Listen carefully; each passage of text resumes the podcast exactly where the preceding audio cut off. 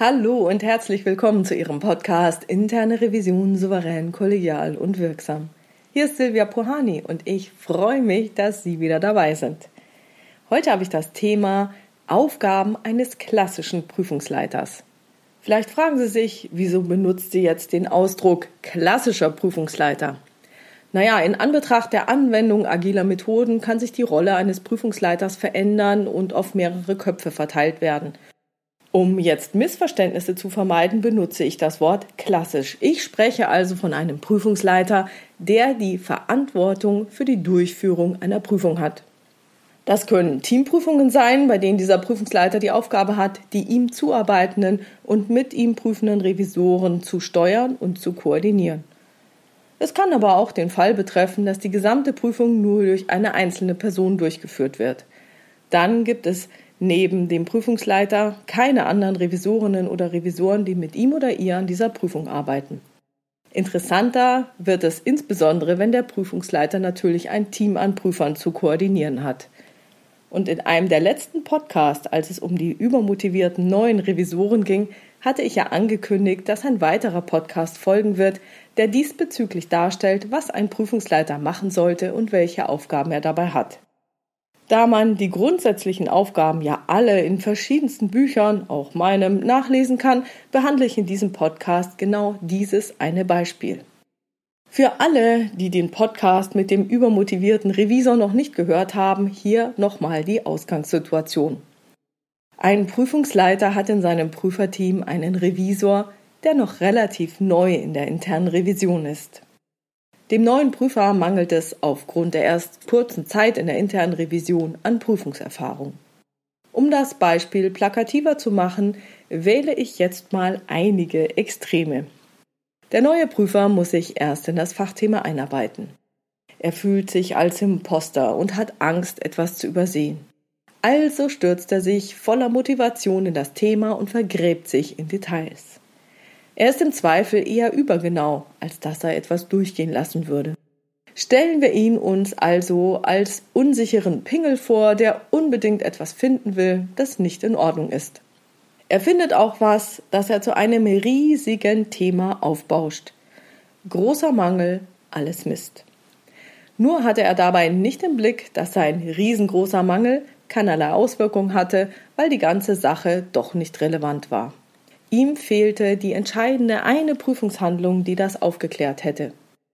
Wie bereits in dem anderen Podcast dargestellt, habe ich echt volles Verständnis für den neuen Revisor. Mir ging das auch so.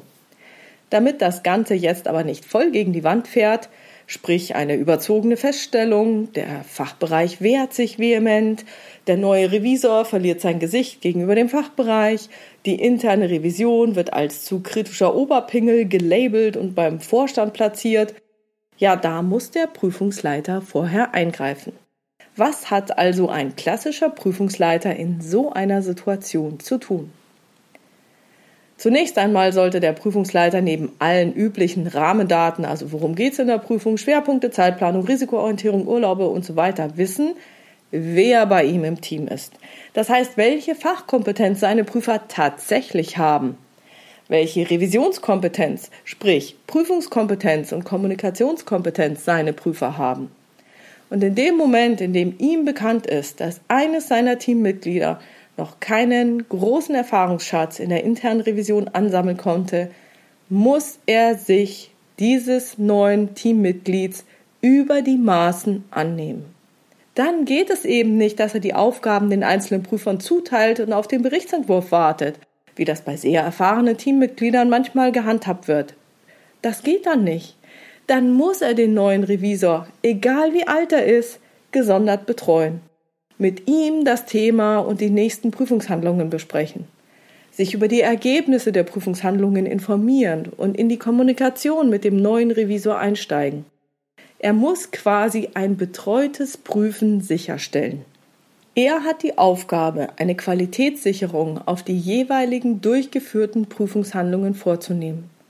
Er muss Ergebnisse mindestens plausibilisieren, nach den Gedanken zu den jeweiligen Auswirkungen fragen und mit dem Neuling weiter erforderliche Prüfungshandlungen besprechen. Wann ist es tief genug geprüft? Wo muss noch tiefer geprüft werden? Was ist nötig, um das Prüfungsergebnis abzusichern? Was ist noch nötig, um das Prüfungsergebnis abzurunden? Wann kann von einem Einzelfall auf die Stichprobe oder die Grundgesamtheit geschlossen werden? Und so weiter und so fort. Tja, und das alles muss laufend während einer Prüfung erfolgen. Das geht nicht hinterher. Nicht, wenn alle fertig sind, schon auf der neuen Prüfung sind. Dann ist es viel zu spät. Und insbesondere muss diese Qualitätssicherung und diese Kommunikation mit dem neuen Revisor immer laufen, bevor dieser neue Revisor seine Zwischenstände oder Ergebnisse mit den Revisionspartnern bespricht. So schützt der Prüfungsleiter den neuen Prüfer davor, sein Gesicht zu verlieren. Und so hält er auch mögliche Gefahren von der internen Revision fern. Ja, ich weiß, ich höre den Aufschrei. Keine Zeit. Wie soll das gehen? Wieso soll ich denjenigen einarbeiten? Hey, dafür bin ich doch überhaupt nicht zuständig, der hat doch eine Führungskraft. Das müssen hier andere machen. Ich habe hier Zeitvorgaben einzuhalten. Ich habe mir doch auch gar nicht ausgesucht, denjenigen in meinem Team zu haben. Hätten die mir doch einen Erfahrenen gegeben, dann könnte ich das auch in der vorgegebenen Zeit machen. Hey, das dauert doch ewig, bis der ausgebildet ist. Soll der doch sehen, wo er bleibt. Ja, ich weiß, in manchen Revisionen wird darauf überhaupt keine Rücksicht genommen, ob jemand neu ist oder nicht. Es wird so getan, als stünde diese Prüferkapazität des neuen Revisors vollständig zur Verfügung. Das tut sie aber nicht. Auch nicht, wenn jemand alle relevanten Revisionsseminare durchlaufen hat. Für die Tätigkeit in der internen Revision wird viel Erfahrung benötigt. Auch Prüfungserfahrung. Und meiner Meinung nach dauert das gut drei Jahre, wenn sich jemand wirklich gut entwickelt. Und wie wir wissen, manche Prüfer machen dauerhaft den oder die gleichen Fehler. Wenn man aus eigenen Fehlern nicht lernt, bleibt man immer auf dem gleichen Niveau.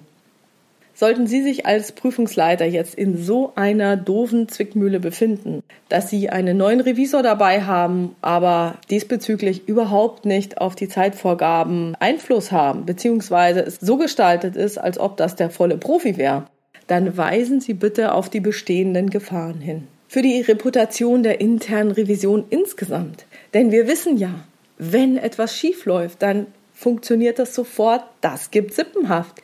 Die Revision hat's verkackt. Eine andere Gefahr besteht auch für den neuen Revisor und wir wissen ja, wie schwierig es ist, neue Leute zu bekommen.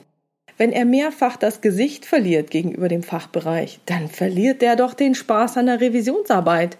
Dann können Sie bald wieder den nächsten neuen Revisor suchen, finden und dann einarbeiten oder wieder verheizen.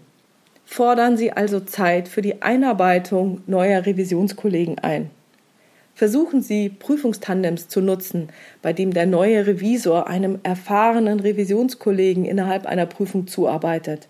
Und das geht auch innerhalb einer Teamprüfung. Lassen Sie also die neuen Leute nie alleine auf den Fachbereich los. Immer erstmal im Tandem. Setzen Sie sich bitte für Ihre Teammitglieder ein.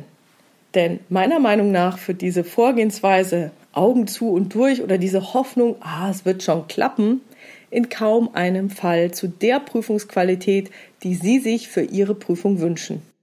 Sie schützen dadurch auch die Reputation der internen Revision, auch wenn Sie nur Prüfungsleiter in der internen Revision sind und keine Führungskraft. Es ist und bleibt Ihre Prüfung. Ja, das war's für heute mit dem Thema Aufgaben eines klassischen Prüfungsleiters. Ich freue mich wie immer über Ihre Ideen, Gedanken und Kommentare, die Sie entweder auf meiner Webpage oder in der Xing- oder LinkedIn-Gruppe Interne Revision souverän, kollegial und wirksam unter dem Post zu diesem Podcast hinterlassen können. Vielen Dank. Wenn Sie irgendein Thema, eine Frage haben, die Sie hier gerne aufgegriffen hätten, wissen Sie per Mail, schreiben Sie mir an info@pohani.com oder Sie gehen über meine Webpage www.puhani.com, da gibt es Kontaktformulare für Sie. Wenn es Ihnen gefallen hat, dann teilen Sie diesen Podcast gerne in Ihrer Revisionscommunity, bewerten Sie den Podcast gerne auf Ihrer Lieblingsplattform und ich bedanke mich für Ihre Rückmeldungen. Es macht mir echt immer Spaß, von Ihnen zu lesen. Vielen Dank. Bleiben Sie dran und hören Sie gerne wieder rein in Ihren Podcast Interne Revision souverän, kollegial und wirksam. Mein Name ist Silvia Puhani und ich wünsche Ihnen erfolgreiche Prüfungsprozesse.